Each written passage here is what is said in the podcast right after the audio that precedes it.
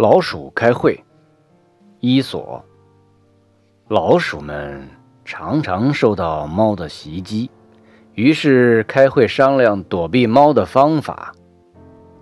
一只小老鼠说：“猫走的那么轻，一点儿也听不到它的声音。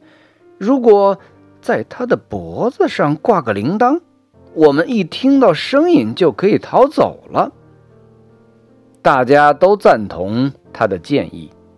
这时，一只年迈的老鼠站起来说：“这个办法很好，但是有一个问题，那就是派谁去把铃铛挂在猫的脖子上呢？”